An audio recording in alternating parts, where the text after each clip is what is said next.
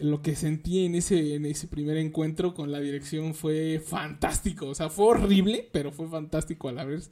¿no? La obra no funcionó. No duré ni dos compases este, dirigiendo. La orquesta ni me pudo seguir, nadie me pudo seguir, todo se cayó. de lo que me enamoré fue del lenguaje, de, de ver cómo funcionaba la música. No fue la dirección la que me llevó a buscar mi formación profesional, fue componer.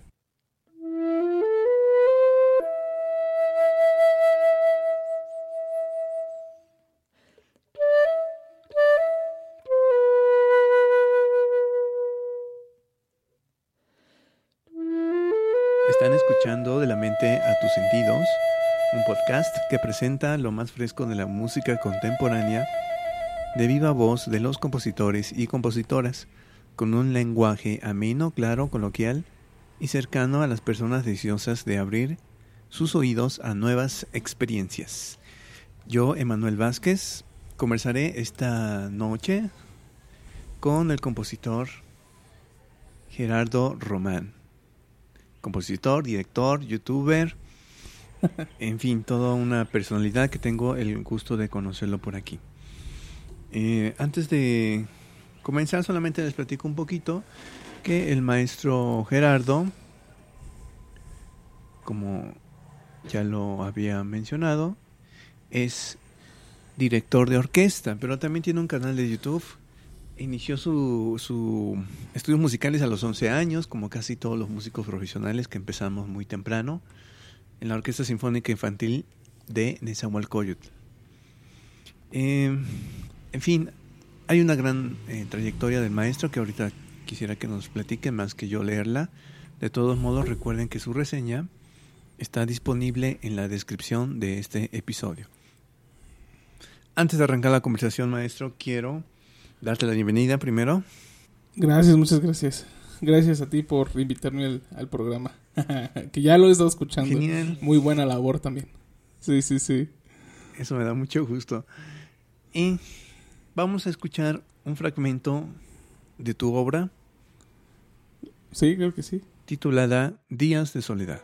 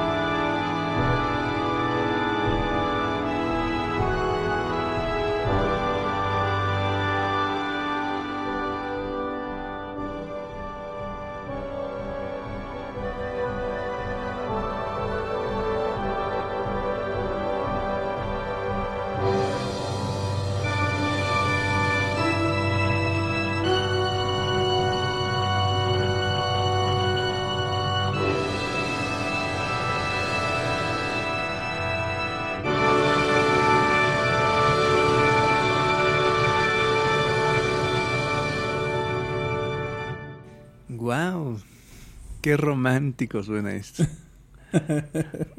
romántico en el sentido académico, sí, claro. Claro, claro. Era la idea. Muy bien, y de hecho como, como hemos comentado en algunos otros episodios, pues hablamos de música contemporánea en el sentido en, en compositores que estamos vivos ahora. No, eh, quizá eh, no tanto como en la estética, pero pues encontramos diferentes estilos en los compositores que nos han visitado. Diversos estilos, electrónico, dodecafonismo, en fin, tantas cosas que hemos encontrado. Y cada uno tiene su, pues su estilo, su identidad que, que, eh, que lo identifica. Antes de hablar de tu obra, maestro, cuéntanos de tu historia, de tu trayectoria estudiaste desde los 11. ¿Cómo Ajá, Yo empecé, pues, para los estándares académicos tradicionales. yo empecé ya viejo. O esa era la, la, concepción que tenía en ese entonces, ¿no? Todo el mundo decía, no, ya estás muy viejo. yo empecé a los 11 años, empecé a estudiar. Primero empecé con la guitarra, como todos. claro. Empecé tocando la guitarra, bueno, como la mayoría, al menos creo.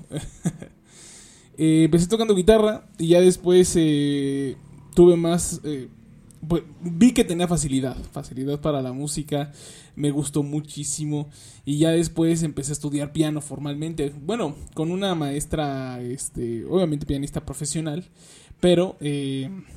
particular.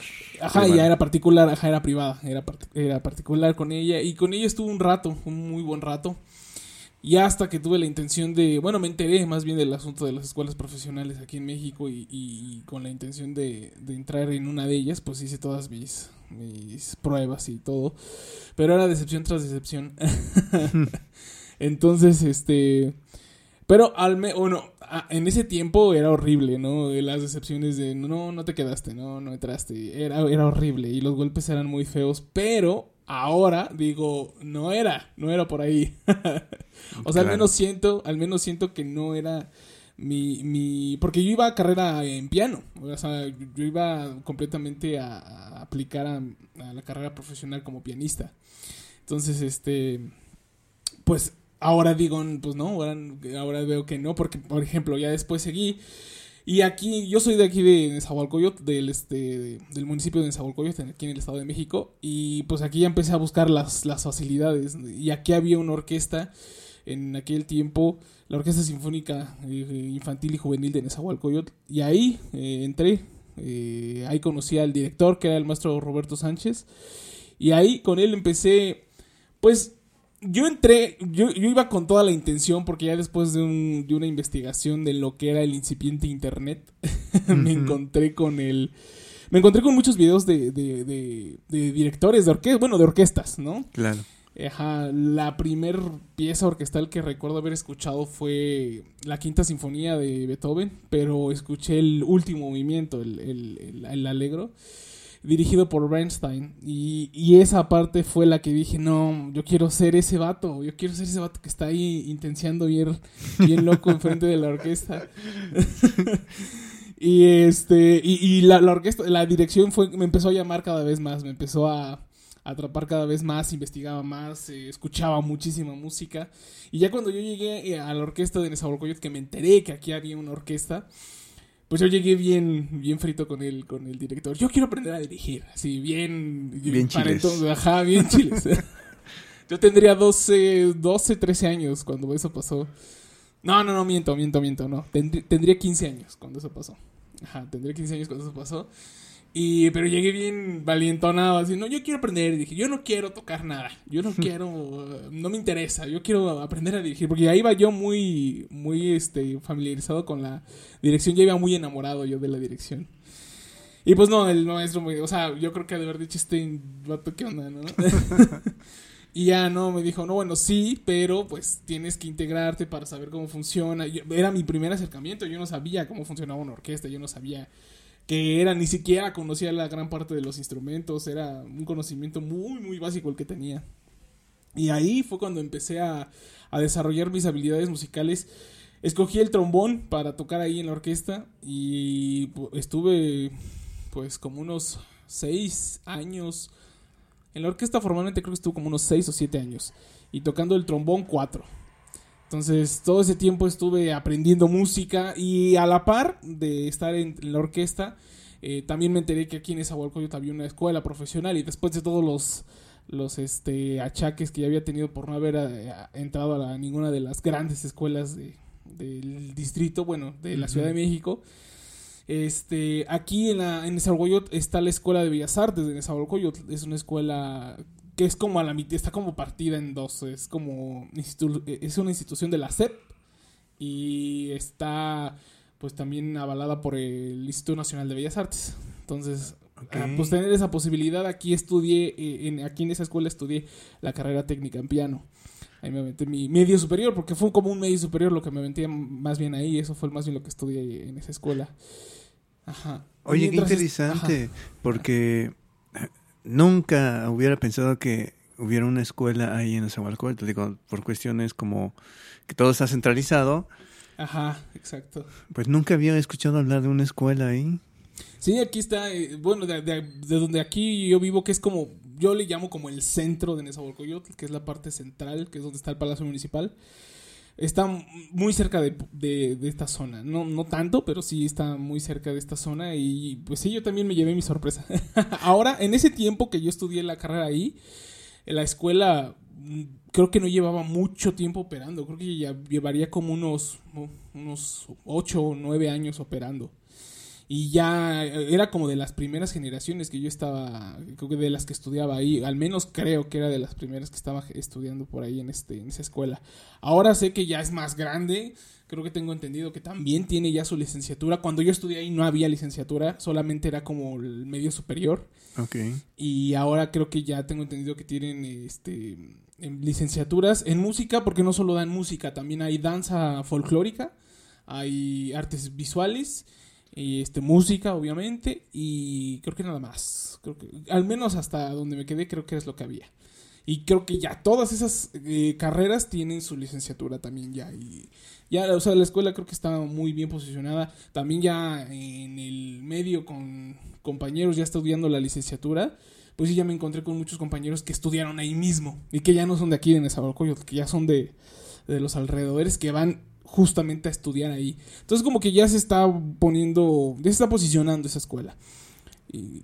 Pues qué bonito porque porque siempre yo soy de provincia también, de Puebla, entonces pues venir a la ciudad por, por oportunidades de estudio y trabajo, pues sí, eh, sí, exacto. no debería como deberíamos venir por, por gusto y placer y incluso trabajo, pero no por necesidad porque en nuestras comunidades no haya esos medios para estudiar o para formarse como músicos. Sí, exacto, tienes toda la razón. Creo que yo también comparto la misma, el mismo pensamiento. Es, creo que esta necesidad de que todo esté en un mismo lugar, eh, todo en el centro, todo ahí eh, este, centralizado, básicamente, como, como ya lo conocemos, pues sí está, está, es un poco decepcionante, porque ya el, el, el, la- el área metropolitana, que es lo que se conoce, ya es demasiado extensa. Sí. Demasiado extensa. Y por lo menos aquí, el Estado de México, y me refiero eh, específicamente a los municipios, por ejemplo, este, Nezahualcóyotl, que es el más grande y el que está más pegado a la Ciudad de México, y el que está enseguida es este Chimalhuacán. Chimalhuacán, ajá, y ya todo lo que abarca la parte de Texcoco, ahí también ya se está empezando a, a ver más vida cultural que antes no había absolutamente nada. Ahora con el auditorio este bicentenario que ahí Mm, está eh, eh, en, en el Estado de México, que es este, este Texcoco, creo Sí. ya hay demasiada vida cultural ahí. Creo que ya hay muchísimas actividades de artes plásticas, de poesía, de escritura, de, de todo. Y ya la gente de los alrededores está empezando. Ahí siento que también hay un foco muy bonito ya de, de, de explosión cultural que antes no se veía y que antes yo no, no, no tenía yo cerca. Claro. Y, ajá. Y pues bueno, volviendo al asunto, ya yo estudié ahí en la Escuela de Bellas Artes, acabé mi carrera técnica y ya de ahí me aventé a, a trabajar en la orquesta. En la orquesta fue con- donde me quedé, acabé el, el- el medio superior y en la orquesta ya después de haber tocado el, todos, todos esos tres años que fueron los que estudié el medio superior, eh, toqué trombón, estuve tocando trombón. Y ya acabando una vez la, en el medio superior, empecé a estudiar la dirección de orquesta ya con el director de, de la orquesta, con el maestro Roberto. Tuve un par de clasecillas, Pero pues ya mi labor fue más ensayar a la orquesta y estar con ellos. Básicamente mi aprendizaje, o mi primer aprendizaje en la dirección de orquesta fue empírico y aventarme al, al ruedo. Ahora sí que entiéndete. Claro, es que yo creo que, que, es así la dirección, ¿no? O sea, yo también estudié en la superior, no estudié dirección, estudié composición, pero dentro del plan de estudios, pues está dirección. y pues sí, analizábamos y, y, todo eso, pero ya a la hora de dirigir una orquesta, pues ya era como, no sé, como manejar un tráiler, o sea, sí, sí, sí, sí, Manejas un tráiler lleno y sientes todo el peso de los músicos. Es muy, muy... Eh, no sé, muy genial al mismo tiempo porque tienes como el liderazgo de algo, pero al mismo tiempo es una gran responsabilidad porque el, el, error cae sobre, sobre uno, sobre el director. Sí, sobre el sí, sobre el que está enfrente, sobre el que está enfrente. Sí, justamente e, ese, ese primer encuentro que tuve con el, con el maestro Roberto, eh, cuando llegué yo ahí bien, bien salsilla, no, que yo quiero dirigir, bueno, ya, me aceptó me dio el instrumento que, bueno, no me lo dio, pero escogí el instrumento que, quería tocar. Y ese día, pues me quedé en el ensayo, ¿no? O sea, ya, ya no me, no me, no fue, no, fue de vete, vente mañana, no, me quedé ahí. Y pues él, yo creo que de haber dicho, pues vamos a, vamos a meterle calor al chavillo, ¿no? O sea, si viene, si viene bien prendido, vamos a meterle calor. Y me, ese día, ese mismo día que llegué y me presenté, me dijo, pues, este, ¿sabes leer partitura? Yo medio sabía leer una partitura completa. El score, medio lo sabía leer. Lo seguía muy, muy básicamente. Y me dio una partitura que estaban ensayando. Me acuerdo que era la, danza bacanal de Sansón y Danila de Sansans. Eh, era una versión este, facilitada para orquestas juveniles. Pero pues al fin de cuentas era, era una obra completa. Y la empecé medio a leer, ahí estaba ensayando él y yo creo que debe dicho, pues vamos a, ver, que se enfrente a lo que él quiere, ¿no? A ver si es cierto. Y me dijo, pasa, dirige. No, pues, o sea, me emocioné porque dije, oh, no, pues órale, vea qué padre. Pero pues fue el mayor oso de mi vida. No puedo creerlo. Me puse yo a menear las manos. Yo no sabía nada, ¿no? O sea, no sabía. Te, lo juro que no sabía ni siquiera marcar un 4. O sea, no sabía ni siquiera marcar un compás. Entonces yo le empecé a. Yo dije, sí, órale, muy seguro de mí, ¿eh? Llegué y empecé a mover las manos. y Pero pues no, obviamente. Como tú dices justamente, fue eso lo que sentí justamente. O sea, se cayó, ¿no? La obra no funcionó. No duré ni dos compases este, dirigiendo la orquesta ni me pudo seguir, nadie me pudo seguir, todo se cayó. Pero fue muy curioso el efecto que sentí, justamente lo que mencionas. Lo que sentí en ese, en ese primer encuentro con la dirección fue fantástico. O sea, fue horrible, pero fue fantástico a la vez. Porque justamente sentí a toda la orquesta sobre mí. Sentí a, a, todas esas personas que yo estaba viendo enfrente de mí, las sentí en mi espalda. O sea, sentí que estaban siguiendo mi mano, estaban, estaban al pendiente de lo que yo estaba marcando. Ese, esa sensación, o sea, sentir esa carga de, de, tener, como tú dices, el, liderazgo, tener como esta um, última palabra, me, sí, o sea, fue una sensación increíble, o sea, sí, sentí pena y todo lo que tú quieras, pero al final el, sentimiento de, de, tener a toda la gente encima y ser líder de algo, o sea, ser parte de algo, sí dije, ah, está muy padre, está muy chido. o sea, sí me gustó la experiencia, a, pesar de ser amarga, entre comillas. Yo no la veo tan amarga, me da pena, porque pues sí, era un chavillo ahí medio que no sabía ni, ni, qué onda, pero este, pero más bien, más, más que amarga, fue una muy buena iniciación para saber que sí, que sí era eso lo que quería hacer. Sí, es como más de carácter, ¿no? Como para probarte que vas a tener el carácter de hacerlo realmente. También tuve una experiencia similar. Eh, bueno, se supone que yo ya había tomado dirección de orquesta, pero como te digo, puro teórico. no había dirigido nada. Entonces, eh, me pasó algo similar con el maestro Ariel Hinojosa. Igual eh, fui a hacer mi servicio social y dije, ah, pues quiero dirigir la orquesta. Así tal cual, igualito. Pasé y moví las manitas y, así como cuando aprendes a manejar, el, clutch no, lo mete y se te apaga. Así, igual. Fue, fue mucho la presión. Y el, no diría que trauma, porque estoy de acuerdo contigo que, o sea, la primera vez es algo que nunca olvidas, lo sientes como, eh. como un oso Exacto, es como un oso, es como... Pero sin eso, si no, si no hubieras pasado eso, yo creo que no hubieras podido seguir adelante. Exacto, sí, sí, sí. Sí, es como te digo, pasar por ese oso fue horrible, pero sentir las eh, bueno, sí, sí, vaya, sentir esa sensación fue la que me dijo, Nel, sí, estás ahí, o sea, sí es eso, sí es eso lo que quiero hacer. O sea, ajá, me aventé. ¿La composición cómo llegó? Uy, la composición ya fue muy fíjate que no iba a decir, fue mucho tiempo después, pero no. En ese mismo, en ese mismo proceso en el que yo estaba investigando cuando me topé con estos videos de Bernstein dirigiendo las orquestas y ya después me aventé muchísimos más videos, también empezó en mí la, empecé, o sea, en esta misma investigación empecé a encontrar cómo funcionaba el asunto de la música, porque tampoco yo sabía, o sea, no sabía teoría musical o sea, yo ya tenía clases con mi pianista, con mi maestra pianista, pero la teoría musical no era como tan, tan tan académica, vaya, o sea, me enseñaba a tocar piano y muy básico la lectura de partituras, pues obviamente para poder resolver una lectura de alguna lección que me diera, pero pues vaya, era una lección, era un ejercicio, eran escalas, eran, eran cositas muy simples.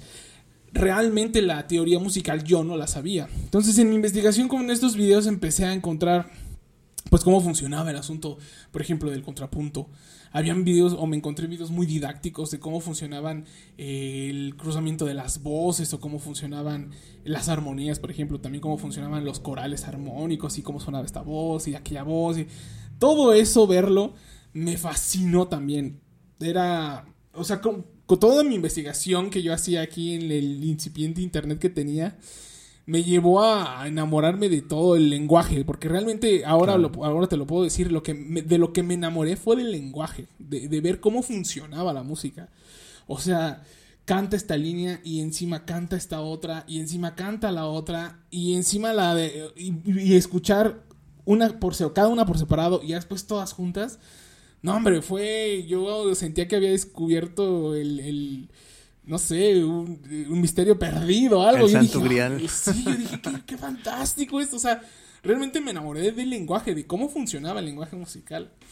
Y a raíz de eso también empecé a escribir música, o sea, y ahí en esa, en esa edad tendría yo como unos 14, 15 años, justamente que fue cuando empecé este proceso de buscar mi formación profesional. Empecé a escribir música y, y me aventaba a escribir música orquestal, o sea, no era no eran precisistas para piano, para violín, no, yo haga, inclusive me acuerdo mucho, y de hecho todavía tengo algunos papeles guardados con mucho cariño. yo mismo hacía mis, mis, este, mis, mis hojas pautadas. las notas, ¿no? las orquestales. Tengo, unas, tengo unos oficios grandotes hechos con mis pentagramas y escribiendo mi, mi, con mi escritura musical. Eh, mi intención siempre fue esa, mi intención fue escribirle música a la orquesta. Yo estaba, y, de hecho te lo sigo diciendo, estoy, sigo estando enamorado de la música orquestal, de la música sinfónica. Y desde entonces empecé a componer para música orquestal. Obviamente, pues, lo dejé de hacer, o sea, dejé de componer, o, sea, o dejé de hacer partituras. Porque pues, me di cuenta que mi formación era muy precaria, era muy escasa. O sea, yo, yo mismo reconocí que me faltaba muchísimo por aprender, muchísimo. Entonces dije, no, o sea, pues estoy componiendo música para orquesta, pero e, era música muy fea, o no había nada, no, o sea, era muy, era muy incipiente, no, sin conocimientos musicales, pues peor. Entonces reconocí que sí me faltaba mucho y ahí fue justamente, justamente eso, y es muy curioso porque llegué a olvidar ese, esa parte del proceso de mi formación no fue la dirección la que me llevó a buscar mi formación profesional, fue componer. Porque yo al escribir me reconocí a, reconocí a mí mismo que estaba muy deficiente, que sabía muy poco, que no sabía nada. Y yo dije, eh, o sea, yo, yo quiero aprender bien, quiero aprender todo el conocimiento musical para poder escribir esto que estoy escribiendo, para poder sacar las ideas que quiero sacar en las hojas pautadas, tengo que aprender.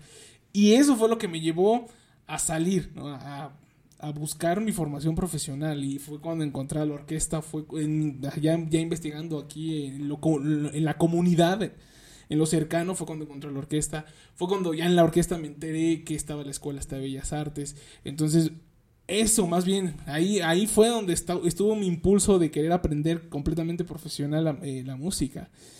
En la, en la composición. Obviamente ya cuando reconocí que estaba muy este pues este precario en mis conocimientos, dejé de componer, dejé de escribir y, por mucho tiempo. Porque ya cuando empecé con la orquesta, me dediqué al trombón, a aprenderlo, a tocar y eh, Bellas Artes, a tocar el piano ya de una forma más profesional, porque era, al final del día era una... Eh, eh, no es una de las grandes escuelas profesionales, pero ahora la escuela se toma muy o se tomaba muy en serio, no, creo, quiero pensar que sigue así, se toma muy en serio su medio superior y era una formación profesional, o sea, me ponían mis maestros repertorio y tienes que tocar esto y tienes que hacer esto y, y la, igual la teoría musical la aprendía toda la semana, tenía una clase de, solfeo, de armonía, era, era una formación completamente profesional. Entonces todo esto pues me quitó el tiempo de poder dedicarme a la composición. Ya, o sea, básicamente lo abandoné, pero siempre tenía, siempre tuve la intención. Ahí la intención estaba y el querer hacerlo siempre estaba y siempre regresaba. Por eso por eso conservo esos papeles, ahora, ahora lo veo.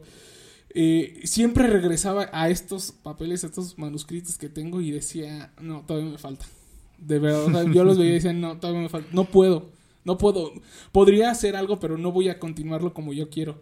Todavía me falta. Y los guardaba y les seguía dando otros dos, tres años y les seguía dando. Oye, ¿y esta sensación de que, de que todavía te falta persiste? No, no, no, ya no.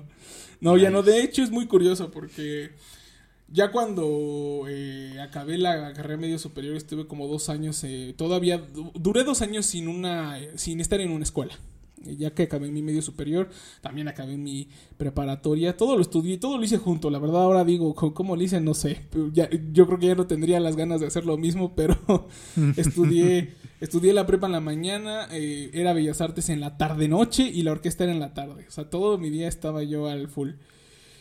Cuando acabé todo eso, este, solamente me quedé con la orquesta. Y en esos, todavía duré dos años más ahí. Pero en ese tiempo ya yo estaba pero súper duro en la dirección, ya ni siquiera, muchas veces ya ni siquiera tocaba el trombón, ya era puro dirigir.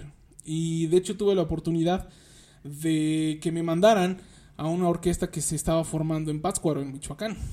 Y, como yo ya había hecho muy buena práctica en la orquesta que, que era de aquí de Nesa, ya había hecho varios conciertos muy buenos, ya había calentado el brazo y yo mismo sí, o sea, bueno, no yo mismo, pero yo y también por, pues obviamente por las eh, cualidades que llegara a ver el director, me, confiaba el asunto de hacer conciertos, de hacer, de, organizar los conciertos, organizar eventos y todo esto.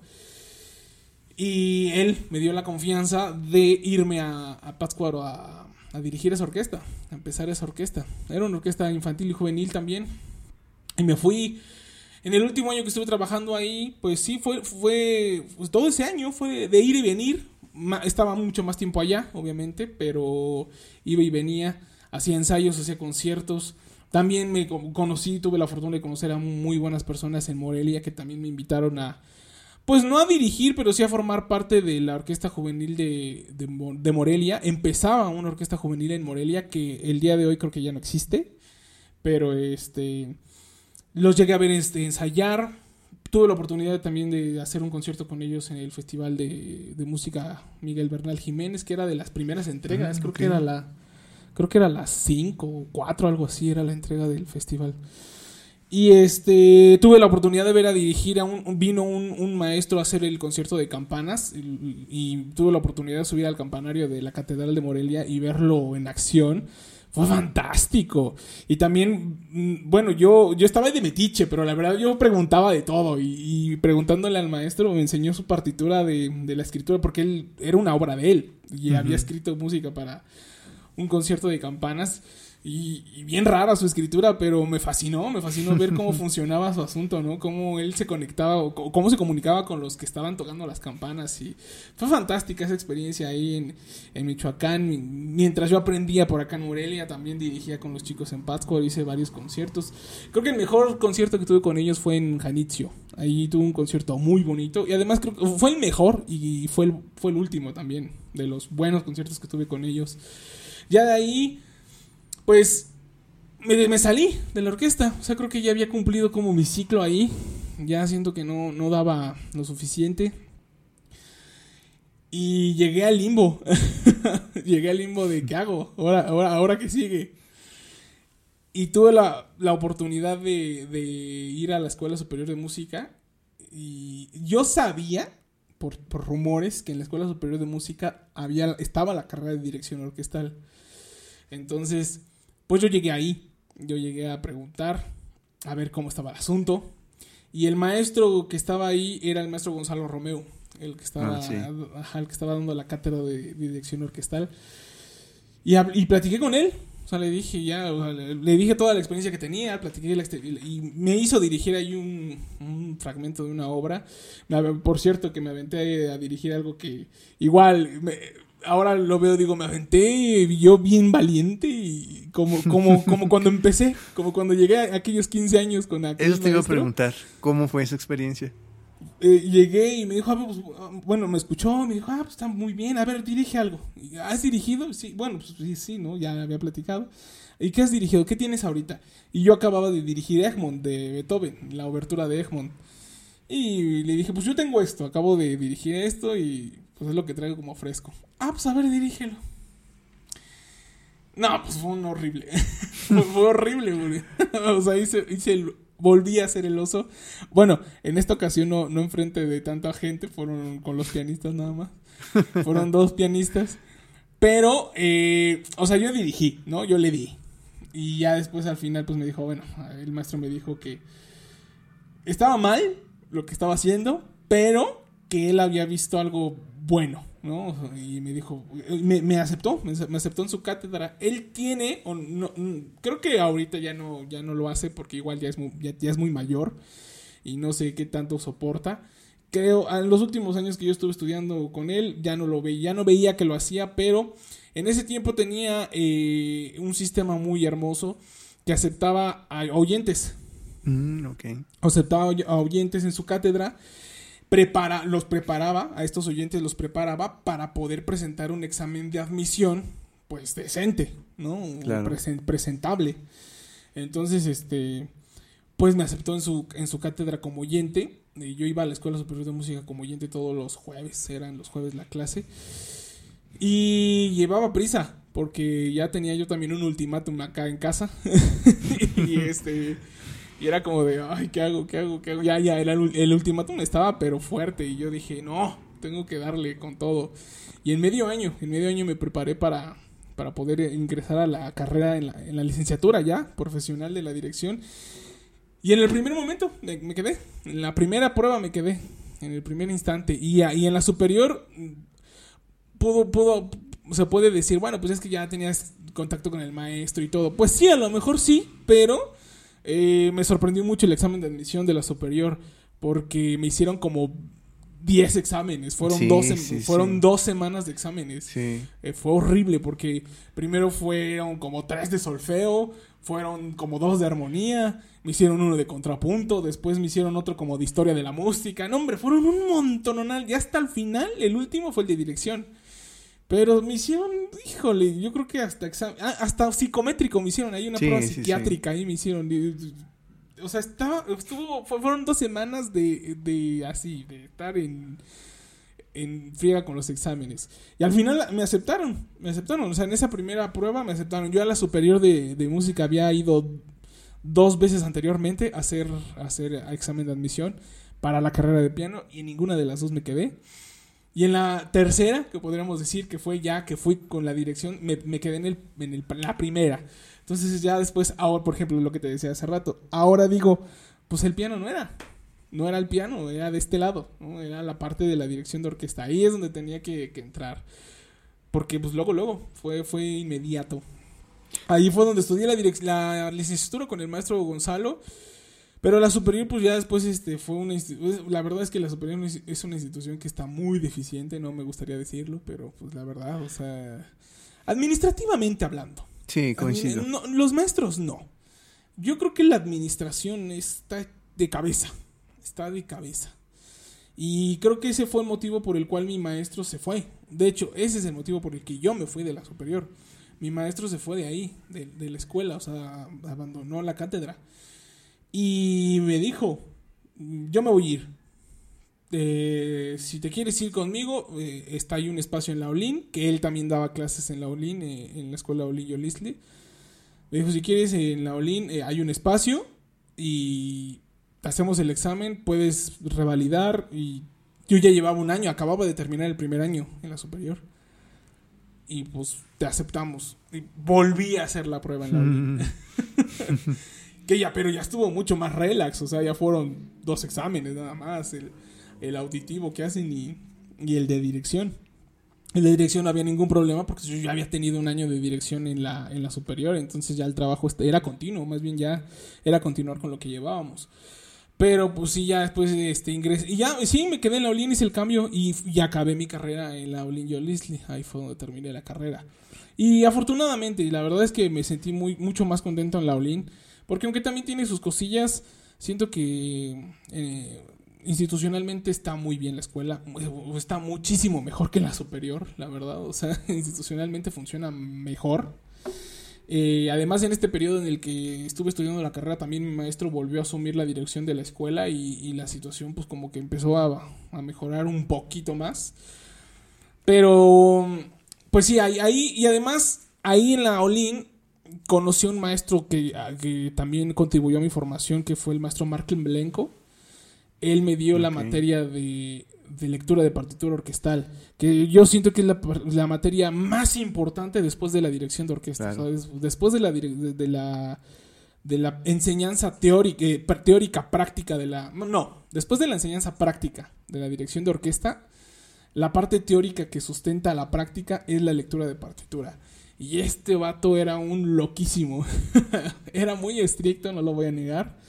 Al principio sí es una piedra completamente sólida, pero me llevé bien con él. La verdad es que siento yo, al menos yo lo veo de este, de este modo. Al menos yo siento que formé un buen vínculo con este maestro. Muy buena onda, la verdad. Eh, todo el mundo lo, le tenía miedo, todo el mundo lo. muchos, lo, muchos lo odiaban.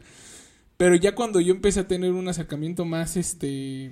Pues al final del día también yo, yo cumplía con mis. con mi, con mi tarea, ¿no? Yo, porque yo sabía que era un monstruo. Entonces todo lo que me dejaba para estudiar lo estudiaba, porque si llegaba sin hacer nada, yo veía, me tocó ver cómo, cómo corría varios votos del, salón, no, no, era como tan paciente. Y aparte ruso y de los años soviéticos, entonces el vato le valía, o sea, la opinión de la gente le vale, o sea, no estudiaste, eres un asno y vete. Y, o sea, sí me tocó ver dos, tres cosillas bien locas. Yo sabía eso, nunca me arriesgué, la verdad es que siempre estudiaba, yo no quería pasar por eso. Pero cuando, o sea, obviamente, estudias y él una vez me lo dijo, si estudias, no lo podemos llevar a toda madre. Porque además es bien vulgar el vato. Entonces me dijo, si estudias, no lo podemos llevar a toda madre. Porque yo vengo a trabajar, me haces trabajar, desquito mi sueldo y podemos hablar de música. Y yo, ah, mira, pues qué chingo. O sea, mm, nos, nos, llevamos muy bien por eso, porque entendí la, la dinámica con él. Era traer música traer tocada música para que él mismo te enseñara extraer la parte musical de eso, ¿no? Y era, fue fantástico, eso es lo que me, encantó, porque entendí la dinámica con él. Y yo todas las, todas las tareas llegaba con mi partitura leída y no, hombre, era una cátedra, pero preciosa, preciosa. El vato me explicaba muy bien todo este contexto emocional, espiritual técnico de cómo dirigirlo. O sea, él no me decía cómo hacerlo, él me decía cómo podía expresarme. él no me daba técnica propiamente, porque su técnica además era medio malilla. Pero, pero él no me daba técnica, él me decía cómo expresarme con la orquesta. O sea, era, era tocar la, la partitura en el piano. O sea, tener el score y leerlo en el piano. Wow. Y ya lo lees ya resolvías dos, tres detalles que había de, por ejemplo, instrumentos transpositores o cómo resolver el cruzamiento de las voces a lo mejor con la cuerda y ya, lo tocabas en el... Y una vez que ya lo tocabas en el piano y lo tenías resuelto tocado, decía, ok, ya lo tocaste, ahora vas a dirigirlo. Y entonces él ya empezaba a dar clase. O sea, él te, él te decía, aquí los metales están haciendo tal cosa, tú puedes pedirles tal cosa, porque a lo mejor la intensidad de la música es esta. Te da uno, me da unos tips de interpretación tremendos. O sea, de este vato aprendí lo que es realmente interpretar. Yo con él te puedo decir que lo que aprendí no fue a leer una partitura, no fue a dirigir. Lo que aprendí con él fue a interpretar. Y eso, la verdad, mis respetos con ese vato. Eso fue el mejor. O sea, la verdad es que es uno de los Es el mejor maestro que he tenido en toda mi carrera. O sea, el vato me enseñó hasta lo que no. Pero al entender esta dinámica, él junto con mi, maestro de dirección propiamente, el maestro Gonzalo, que él ya me enseñaba la técnica, no hombre, o sea, con ellos dos aprendí cosas que no había aprendido en todos esos años, o sea, en todos esos años de formación. Con estos vatos vine a aprender un montonal de cosas que no había visto nunca. A la hora de que tuve la oportunidad de pararme enfrente de una orquesta, no me, no me acordé ni del miedo, así, o sea, te lo juro. Estos vatos me habían enseñado tan bien, y, ahora lo resumo así. Estos maestros me habían enseñado tan bien que yo ya sabía qué es lo que iba a hacer enfrente de la orquesta. Yo ya tenía completamente claro qué iba a hacer. O sea, no, no, no me dio tiempo ni de pensar en los nervios. O sea, era de, vamos a hacer esto con las violas, con los chelos, vamos a dirigir así, voy a dar esta intención. O inclusive yo mismo en muchas de las ocasiones me ponía este reto de decir, no voy a decir nada, que es justamente lo que me decía este Marklin. Dice, un buen director no tiene que decir absolutamente nada. Con que tú lo hagas con el cuerpo, la orquesta, si es buena orquesta, lo tiene que entender. Y yo, ay, ¿a poco sí? No, o sea, muchas de las prácticas que llegué a tener con la orquesta, eh, sí es cierto, es completamente real. Si tú corporalmente unes esta parte interpretativa con la técnica y expresas corporalmente lo que quieres, si la orquesta... Tuve la oportunidad de dirigir a, la Filarmónica de la Ciudad de México, que los músicos ya son bien, o sea, ya son bien profesionalotes. Al hacer ciertos gestos o al hacer ciertos movimientos, sí, o sea, se sientes como la orquesta sabe qué es lo que estás haciendo y lo hace cuando yo ya en esta experiencia eh, dirigía y, expresaba todo esto y veía cómo la orquesta sí respondía, decía, ay, sí es cierto, este güey tiene razón. O sea, si tú expresas, si tú, con que tú lo hagas con el cuerpo, la orquesta sabe lo que quiere. La orquesta es bien intuitiva. Yo no sé cómo funciona eso. Hay un, hay un, hay un aura como de lenguaje corporal, sensorial, que la orquesta sabe inmediatamente qué es lo que quieres y te puede leer. Entonces, no, hombre, o sea, estos vatos sí me enseñaron. Creo que la dirección de orquesta está muy. Y creo que es algo que ya ahora trato de, poner en la cabeza de, todos, tanto de músicos como de no músicos. La dirección de orquesta está muy. Ay, no sé si decir la palabra infravalorada, pero siento que la dirección de orquesta es, una, es una carrera musical que está muy. Es muy enigmática, hasta para los propios músicos. O sea, es como, estos vatos que hacen, o sea, realmente sí están. O nada más mueven la mano así. Ajá, es como. Este vato está ahí nada más moviendo la mano. Si ponemos un metrónomo, igual funciona, pero. O sea, sí, pero no, realmente sí hay una técnica, sí hay un proceso, de, aprendizaje, hay un proceso de aprendizaje, sí hay un montón. No, y es un montón, es un mundo, de verdad es un mundo. Claro, eh, me llama mucho la atención todo lo que mencionas. Yo me acuerdo, no quiero decir, no quiero quemar a nadie, pero un maestro de dirección me decía, es que el director nada más da las entradas y la orquesta ya debe saber dónde entrar. Pero, pues sí, justo lo que dices, o sea, eh, eh, esto lo fui aprendiendo pues con la marcha. Claro. Justamente, y sobre todo como compositor y dirigiendo mi propia música, ahí entiendes, o sea, yo sé que lo que quiero que suene, entonces tengo que ciertos gestos van a funcionar para, para que entienda lo que, lo que debe sonar. Obviamente la partitura debe estar clarísima, pero bueno, el gesto como que exponencia todo eso que tiene la partitura. Y esa es una cuestión tanto corporal, como lo dices, lenguaje corporal, lenguaje musical. Y bueno, pues toda una ah, combinación de esos elementos que acabamos de comentar. Ahora bien, hablamos de tu obra. ¡Ey! Y ya después llegó la composición. Ahí justo todo va muy cronológico, la verdad.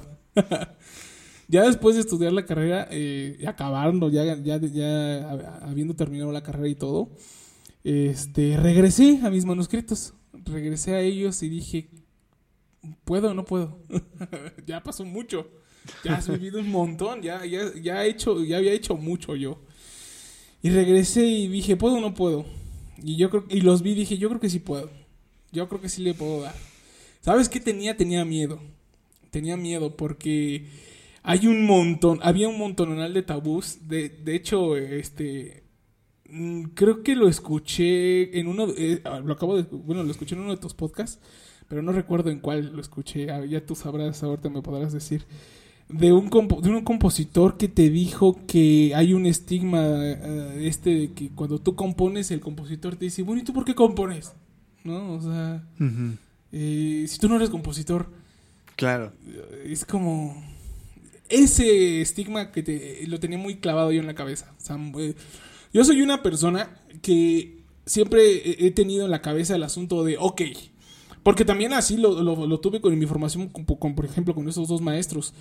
Ellos, me- ellos siempre me, me ponían en la cabeza, no, no me lo digas, hazlo. O sea, si lo puedes tocar, lo puedes dirigir.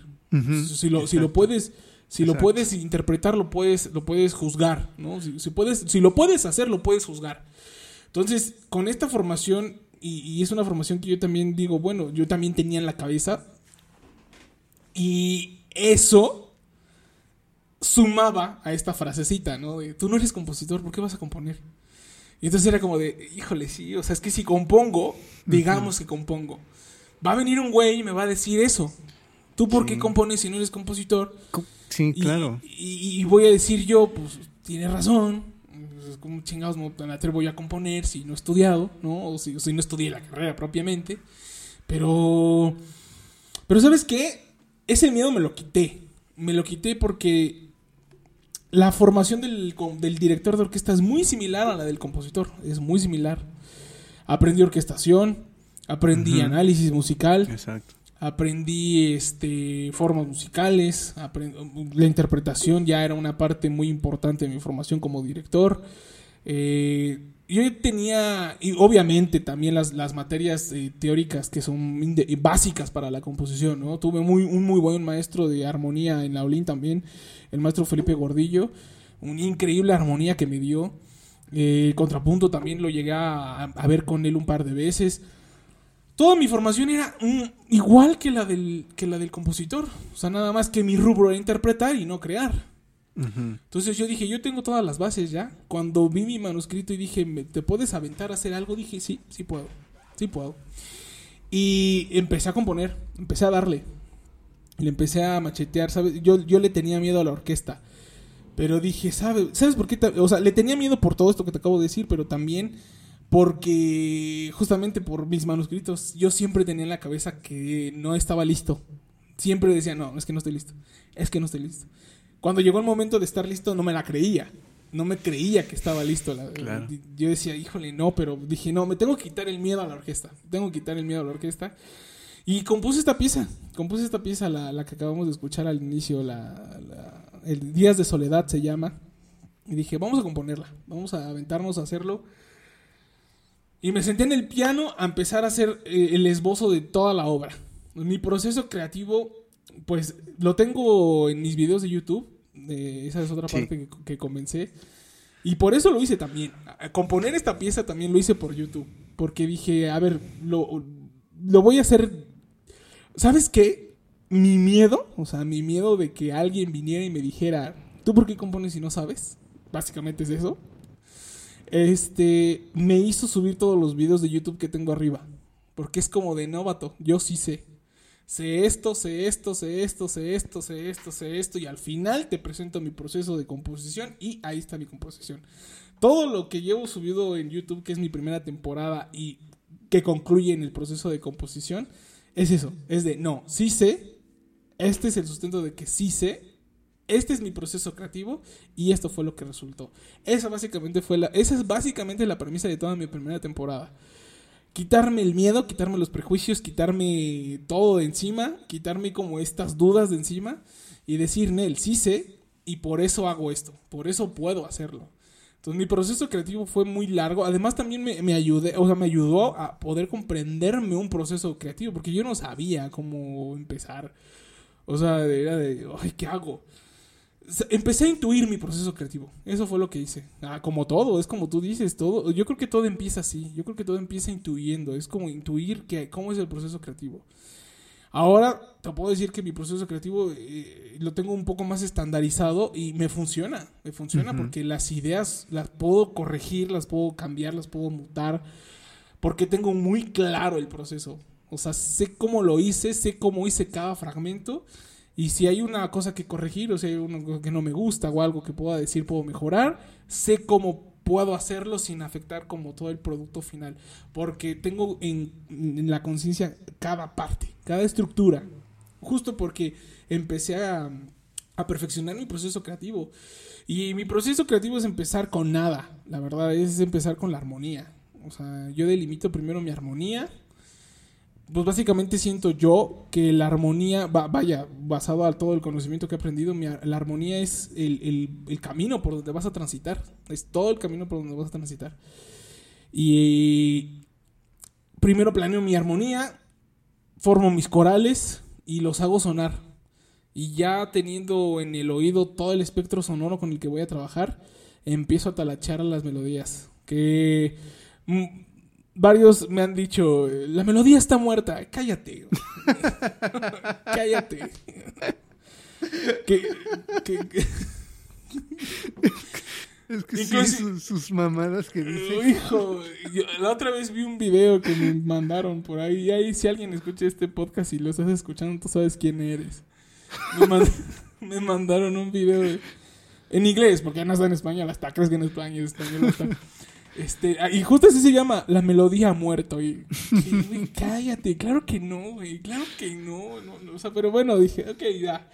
Ya después empiezo a talachear yo mis melodías. Y crear una melodía, por muy sencillo que pueda parecer, entre comillas, sí es complicado. Darle vida a una melodía está muy cañón. O sea, porque hay un chingo de melodías. O sea, claro. si te pones a pensar en el asunto, en la música académica hay un montononal de melodías por todos lados. Y unas muy famosas y otras no tanto, pero al final del día ya hay un montononal de melodías.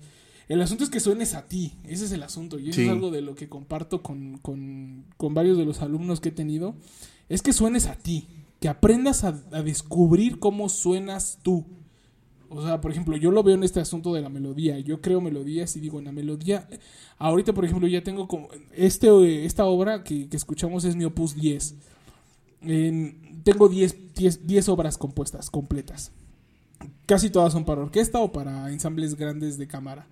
Pero digo, ahora ya te, o sea, yo con estas 10 piezas no son muchas, pero ya puedo distinguir muy claramente cuál es mi estilo, cómo sueno yo, cómo suena, cómo claro. es cómo, cómo, son esas facturitas musicales que digo, ah, esas ese es mío, ¿sabes? Eso es como ahí estoy yo, ¿no? Suena suena mi, mi esencia ahí. Porque a lo mejor puedes poner las piezas. Y yo escucho un montononal de música. Escucho un montononal de música, de música académica, sinfónica, de, de, de todo. Escucho de todo, de verdad hasta lo que no ando escuchando. eh, de verdad, me entero de todo. O sea, sí escucho toda la música del modernismo, todo el asunto que a todo el mundo le súper fascina hoy. Este, lo, lo, he escuchado, lo he gustado. Hay cosas muy buenas, hay cosas muy feas, como todo en claro, la vida. sí, como todo. Sí, sí, sí, pero este con todo este gran conocimiento que de escucha y de leer partituras y de todo el conocimiento musical que tengo, te vas dando cuenta que sí hay una esencia. O sea, por mucho que tú digas, ay, ya otra melodía. Pues sí, pero no es la melodía de aquel vato o de aquel otro. Es la mía, porque suena a mí. Porque... Y, uno aprende a, a, descubrir ese, ese algo que dices, suena a mí. Ahí está, ya estás del otro lado. Siento que ya con eso puedes trabajar para irlo madurando y a crear un propio lenguaje, ¿no? Y también es como les digo a mis alumnos, y eso es algo que se los digo porque me lo dije a mí mismo cuando compuse esta obra. No quieras crear tu novena sinfonía en la primera rola, no va a pasar. no va a pasar eso.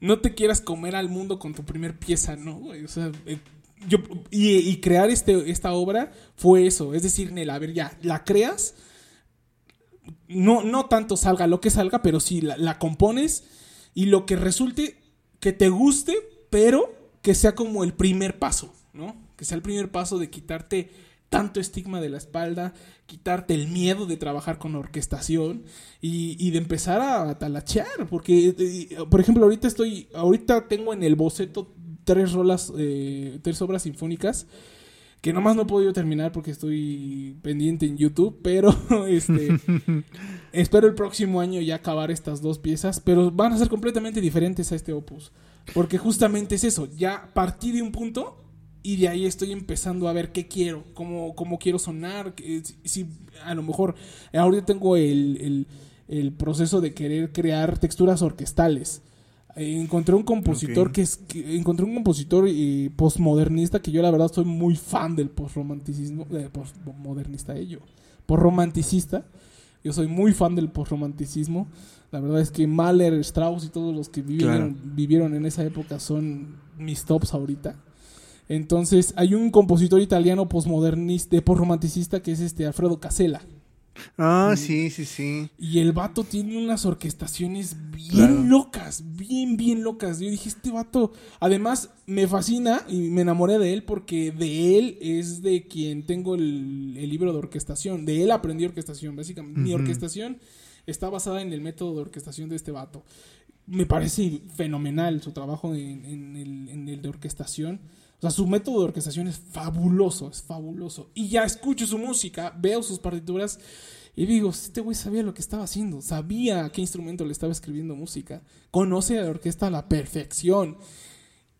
Yo quiero lograr algo más o menos como lo que este vato estaba queriendo hacer, porque siento que es un compositor que no se conoce tanto y que tiene mucho valor. El vato no se dedicaba tanto a la creación de melodías, que sí tiene melodías muy bonitas. Pero este vato se estaba enfocando más en crear un ambiente orquestal, un- una, sonoridad orquestal, crear texturas musicales que le dieran un color específico. Y ese es como mi objetivo en estas. La última pieza que, estoy- que tengo en boceto es un poema sinfónico. Y justamente quiero lograr eso. Quiero, quiero empezar a crear estas texturas como este vato quería hacerlas, ¿no? O sea, quiero empezar a crear sonoridades. Porque también hay orquestaciones que se repiten constantemente. O sea, he Sí, visto- muy clásicas. Ajá, he visto muchas partituras de, de compositores por todos lados de la historia y sí digo, híjole, hay unos que hacen cosas muy buenas, pero hay otros que digo, esto está de bolitas y palitos, cabrón. O sea. Y yo digo, Nel, o sea, hay que, hay que explotar a la orquesta. Entonces se estaba llegando a un punto muy chido de explotar la sonoridad orquestal. Y pues bueno, creo que es momento de retomar eso. Digo, que hay muchísimos compositores que lo retoman, pero igual, como que siento que muy a medias. O sea, siento que se puede explotar muchísimo más. Ese es como mi proceso de ahorita. Pero eso, gracias a hacer la primera rola. O sea, si yo no me hubiera aventado a hacer esta primera rola, estaría en el limbo de, ay, si hago o no hago, si lo hago o no, ay, ¿puedo o no puedo? Ay, pues no. Claro, y es que regresamos al punto de, de tu primera experiencia dirigiendo una orquesta. O sea, tiene que suceder para que puedas caminar. Es precisamente el oficio del compositor, la talacha. Exacto, sí, ese es el, el asunto es saber, es no, eh, sí, pues sí, exacto, como tú dices, saber dónde estás parado. Y creo que ahorita el proceso de, de de componer, eh, la pieza que estaba componiendo, ahorita en el boceto, ya tengo un boceto completo, lo tengo terminado, y es un poema, es otro poema sinfónico. Lo tengo, o sea, siento que está muy chido, o sea, siento que está muy, muy rifado, pero eh, siento que necesito tiempo para acabarlo. O sea, no lo, no lo quiero hacer al aventón. Porque siento que es algo. eh, siento que es algo bueno. O sea, me, me está gustando Ok. mucho. A, a- a mí me está gustando mucho. O sea, sí, siento que tiene muy buena madurez musical. Y no lo quiero hacer al aventón. Lo tengo en, en- en borrador porque justamente te platico. O sea, de, de ahorita estoy queriendo poniéndole. Le estoy poniendo más atención a YouTube y también a unas cosillas que ando haciendo por ahí. Pero digo, quiero tener el tiempo y ese es el asunto. Componer con con conciencia es tiempo. Necesitas tiempo y sacarte tiempo. Híjole, implica un montonal de cosas. Pero creo que sí, o sea. Me gusta un montonal componer. Creo que todo nació junto. El, el- la- el gusto por dirigir y el gusto por Nacieron componer igual. nacieron a la par. Y creo que no podría elegir entre una y otra. Creo que las dos son. Obvio- obviamente primero pude desarrollar y tuve la oportunidad de desarrollar la dirección y estudiar profesionalmente eso. Pero siento que complementa, o sea, la formación es igual que la del compositor, entonces tampoco me siento un poco, no, no me siento mal por el asunto de decir, ay, no estudié composición. No, la verdad es que, sinceramente, y ya después de ver cómo se enseñaba la composición, por ejemplo, en la superior o en la Olin, era como de, ah, qué bueno que no estudié composición.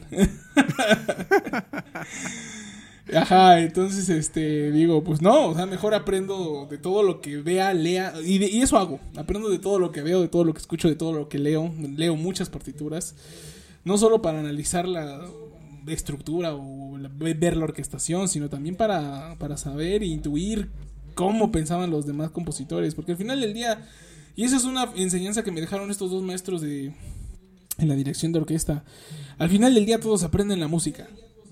Entonces tú puedes leerte el libro de cualquier cabrón y escuchar y ver y, y leerte la opinión de tal director y leerte el libro de tal musicólogo o los misterios de Mozart con no sé quién o este los fundamentos de la historia con este Boulez. O- puedes leerte los libros que quieras. Pero la, la- en la música está la enseñanza. O sea, si tú no te agarras una Sí. partitura y ves qué es lo que hay dentro de esa partitura, vas a seguir igual de perdido, vato. O sea, vas a tener la opinión de mil vatos, a lo mejor que te puedan servir de algo y sí te van a servir de algo, está bien. Pero en la música está la- el aprendizaje. Ellos, ellos- ellos eran muy incisivos en eso, ellos dos. Ellos me decían, no, no me importa. El, por ejemplo, el ruso, yo le llegaba y le decía, oiga, maestro, ya sabes, uno llega con sus chaquetas mentales. Acá que la música de tal y no me importa eso. Abre la partitura y tócalo. Vamos a ver lo que este vato quería hacer. Y ya lo tocabas Claro, y sí. el vato me daba la explicación de la interpretación y puta, lo veías, com- yo lo veía completamente diferente. O sea, la chaqueta mental, si era una chaqueta mental, era como, ah, nice, eso es una babosada de, de, de- de otro fulano que me encontré. O sea, la música te revela un montonal de cosas. Exacto, porque al fin de cuentas, eh, yo leí esta frase eh, eh, respecto a libros, que decía que un libro hay que leerlo como algo autobiográfico y la música también se lee como alto- algo al- autobiográfico. Oye, pero platícanos ahora sobre tu canal de YouTube. ¿Cómo nació eh, esa inquietud y, y qué es lo que esperas aportar con, con tu contenido? Wow, qué buena pregunta. este, pues sí, mira, mi canal de YouTube ya llevo dos años con él. Ya voy a cumplir tres años eh, con el, con el canalito de YouTube. Eh, comencé justo Lamentablemente se perdió el archivo de esta conversación. No, mentira, mentira. Fue una conversación bastante eh, larga, de casi dos horas, por eso decidí que la iba a dividir en dos partes, este episodio 26 en dos partes.